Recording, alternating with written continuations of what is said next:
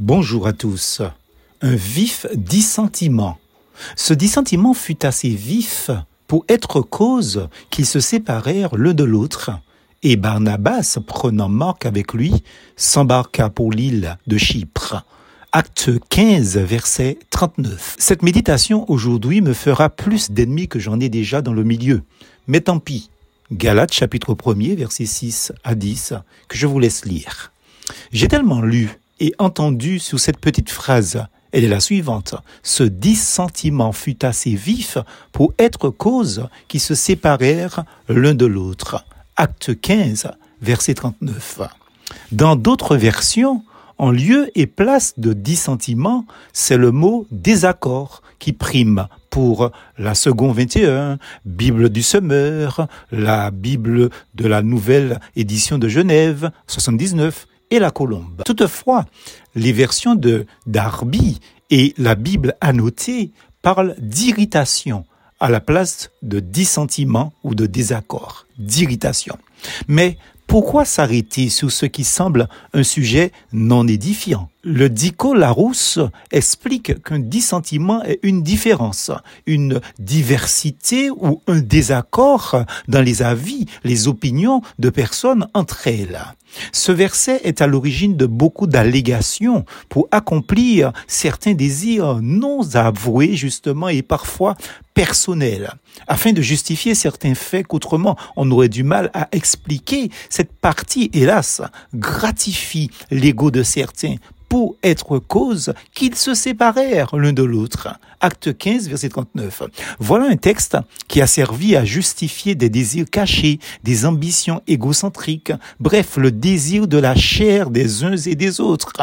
Convaincus que Paul et Barnabas étaient dans une logique de mission mondiale afin de propager la bonne parole divine, divin souhait de Dieu et de Christ de répandre l'évangile dans le monde entier. Matthieu 28.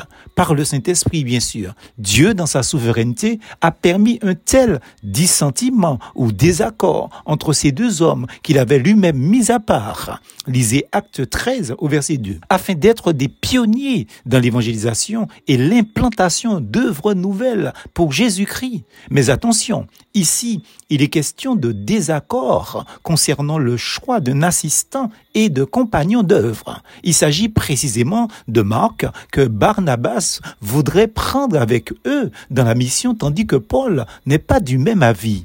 Paul jugea plus convenable de ne pas prendre avec eux celui qui les avait quittés depuis la Pamphylie et qui ne les avait point accompagnés dans leurs œuvres. Barnabas voulait emmener aussi Jean, surnommé Marc. Acte 15, versets 37 et 38. Nous ne voyons pas ici de dissension doctrinale, de désaccord sur un enseignement fondamental. L'objet n'est pas non plus l'appel de XY au ministère pastoral, ni une question de leadership. Beaucoup de frères, dorlotant le désir souvent humain d'être pasteurs, se sont persuadés que Dieu les appelle au ministère pastoral. Prennent ce texte afin de justifier leur desiderata. Certes, si quelqu'un aspire à la tâche d'évêque ou de berger, il fait bien, dit Paul. 1 Timothée chapitre 3 au verset 1er. Il n'est pas non plus question de vision pour aller créer une nouvelle église locale dans le même quartier, la même ville où il y a déjà parfois une, deux, trois églises évangéliques implantées. Il s'agit d'aller dans les lieux reculés en montagne, traversant les océans et se voir poursuivis par les ennemis de l'évangile de Dieu et de Jésus-Christ. Certaines personnes malhonnêtes vont fonder des pseudo-nouvelles œuvres, mais en récupérant les fidèles des deux ou trois églises locales à proximité et se déclarent pasteurs, docteurs, prophètes et évangélistes, sans gagner eux-mêmes une seule âme des griffes de Satan. Disons bien les choses et interprétons convenablement la parole divine afin de nous préserver de l'erreur. Je suis persuadé que Dieu bénit que ce qui est dans sa volonté, donc ce qu'il approuve.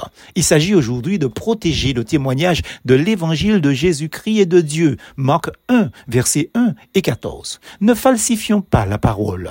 2 Corinthiens chapitre 2, verset 17 et chapitre 4 au verset 2, afin de justifier des ambitions cachées et Pire, ne mettons pas sur le dos du Seigneur des intentions personnelles afin de se donner bonne conscience et de rallier d'autres personnes faibles dans la foi qui attendaient un signal diabolique de pseudo-leader pour affirmer et conforter les mêmes erreurs qui ne savaient pas exprimer avant vous ou qui n'avaient pas le courage de leurs propos ni de l'opposition.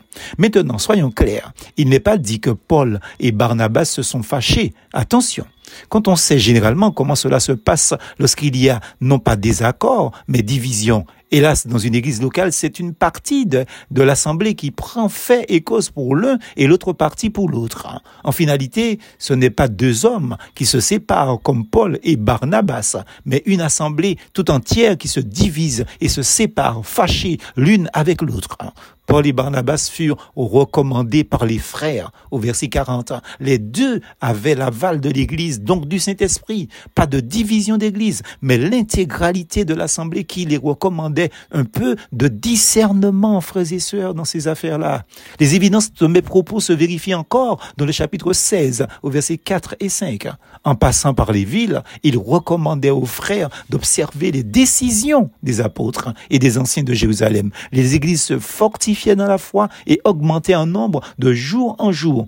Vous voyez, quand Dieu approuve quelque chose, il bénit en nombre et en qualité. Que Dieu garde son peuple dans un tel état d'esprit d'unité et d'action. Trop d'individualisme tue le témoignage chrétien aujourd'hui, hélas. Plus force en Jésus.